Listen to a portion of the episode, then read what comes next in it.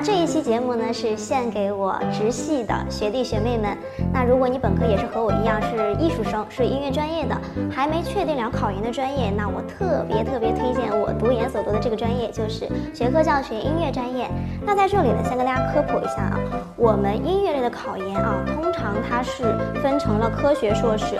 艺术硕士还有教育硕士，那像科学硕士的，比如说，嗯，考这个音乐教育，或者考这个呃西方音乐史等等这一些理论为主的，或者民族音乐学这种理论研究型的，它是属于科学硕士。那接下来呢，还有两类，一类是艺术硕士，也就是我们的这个声乐的演唱、器乐的演奏、作曲等等这一类啊，跟这个技能、技巧、实践相关的。好，那还有一类呢，就是教育硕士，教育硕士就是我们这个学科教学音。乐了，那学科教学音乐专业，还有我刚才说的艺术硕士，他们都统称于专业型硕士。那首先呢，从学制上来看，这个专业的学制通常是两年，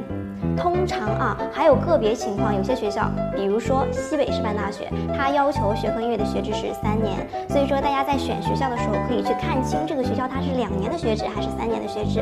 啊，百分之九十左右的学校都是两年制的。那说了这么多，学科教学音乐专业它的一个培养目标是什么呢？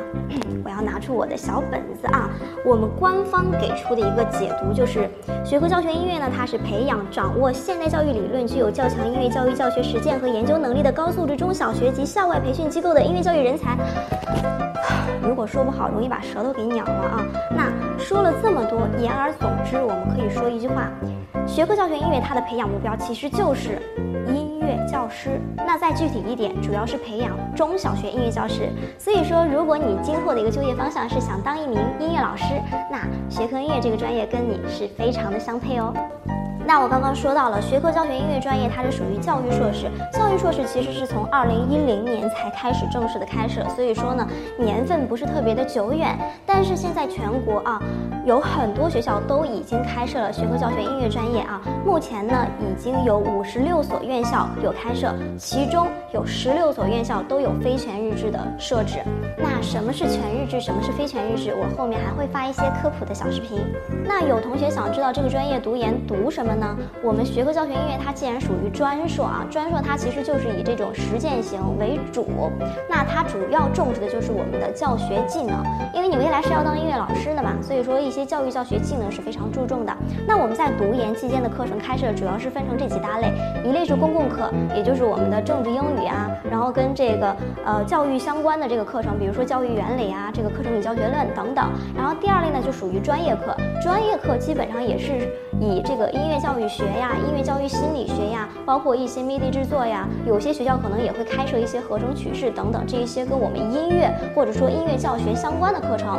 那第三类呢，还有学校会设置一些选修课，比如说你本科之前是学音乐的，或者说你学器乐的，那在读研期间呢，我也可以去选修一门器乐或者说声乐或者说其他技技法技能类的课程。那这是我们主要学习的三大类。另外呢，我们读研其实也是比较重视的。是研究，所以说除了上课之外，我们在研二期间还会有一些实习，包括你的论文写作等等。那我们的研究生基本上就是这样子去度过的。那这个专业考研的时候考什么呢？主要是考四科，第一科政治，第二科英语二，这两个是属于公共课，全国统考，教育部出题。那还有考两门专业课，第一科叫做三三三教育综合，这个你不管考全国所有学校的这个教育硕士啊，它的名字都叫做三三三教育综。合，但是它并不是全国统考。虽然说名字一样，代码一样，但是它是各个学校自主命题，每个学校的这个参考书都略微有差别，考试内容也完全不同。好，然后第二科呢是专业课二，那这个更是五花八门了，每个学校都是自自己出题，然后参考书也不一样，这考试内容也完全不一样。但是专业课二这一科呢，总体来说它是分成以下几类啊。那第一类就是以音乐基础理论知识为主的，比如说像中国音乐史。啊，西方。音音乐史啊、和声曲式，还有传统音乐这一类的呃题目为主。那比如说啊，像首都师范大学、华中师范大学都是考这一类型的。然后第二类呢，就是以这个教学法为主的，比如说音乐教育学、音乐教学论、音乐教学法等等这一些跟教育教学相关的一些内容。比如说湖南师范大学、东北师范大学，它都是考这一类的哈。好，这两类是全国百分之九十的院校都是考这两类为主的内容。然后这里面还有两个非常特殊的学校需要跟大家点一下啊，一个是西南大学，一个是江南大学。这两个学校的专业课二，它不考跟音乐相关的内容。我首先说一下西南大学，西南大学的专业课二考试的内容是心理学基础。也就是西南大学这个学校啊，所有的呃教育硕士都考这一科。你别管你是考学科语文、学科音乐、学科历史、学科物理，全部都是考心理学基础这一科。江南大学也是同理啊，它所有的这个教育硕士都考学校课程教学这个科目，也是跟音乐完全无关。在这里值得说的是，江南大学大家可以注意一下，江南大学里面的学科教学音乐是今年新开设的专业哦，有很多小伙伴都不知道，所以说，如果你是二零二二年考研的同学，可以试一下这个学校，悄悄告诉你啊，不要张扬。那整体来说呢，学科教学音乐，如果你想考这个专业的话，我给你的推荐院校，第一个就是我的母校湖南师范大学，然后第二个呢，可以考虑一下首都师范大学，第三个就是我刚刚说的啊江南大学，因为是新开设的院校，知道的人很少。嗯，如果我这个视频听的人多了，可能知道的就也慢慢多起来了。但是整体来说，它的竞争肯定是不如这些师范类的院校竞争大的啊。所以说，大家这几个学校都可以去考虑一下。那这个专业不太适合考的人群啊，第一类就是跨考生。如果你本科并不是音乐专业，最重要的是你没有一点点音乐的基础，就是基本乐理你也不太懂，然后这个唱歌也不会，然后器乐也不会。像这一类考生的话，就是。嗯，不是太建议考，因为像这些技能性的科目，它还是对你本身的这个音乐功底还是有一定的要求的啊。好，然后第二类呢，就是嗯，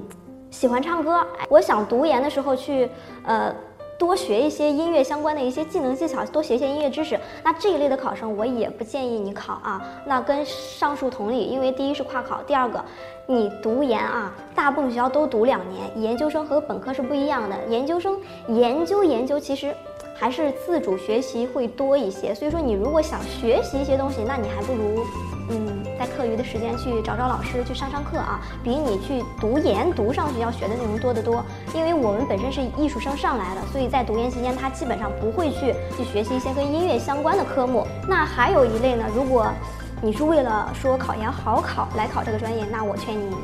还是放弃吧，因为我们本专业竞争都蛮厉害的，而且这个专业也不是说你。随随便便就能考上的，虽然说艺术生他在某一些文科方面的功底会稍微弱一些，但是也不要小看我们哟，我们拼起来可是没有你们什么事儿的哟。所以啊，也不太建议说我想随便找一个好考的专业。这三类人啊，都不建议你们来考学科教学音乐专业。像教育类的专业还是有很多可供选择的啊。如果你不知道选什么专业，也可以来私信学姐咨询。好啦，总而言之呢，如果你喜欢音乐，而且是音乐专业，也想当一个音乐老师啊，我是。非常欢迎大家来报考学科教学音乐这个专业的，欢迎大家成为我的直系学弟学妹哟。好啦，今天的节目就到这里结束啦。如果大家在考研上还有其他的问题，可以评论告诉我哟。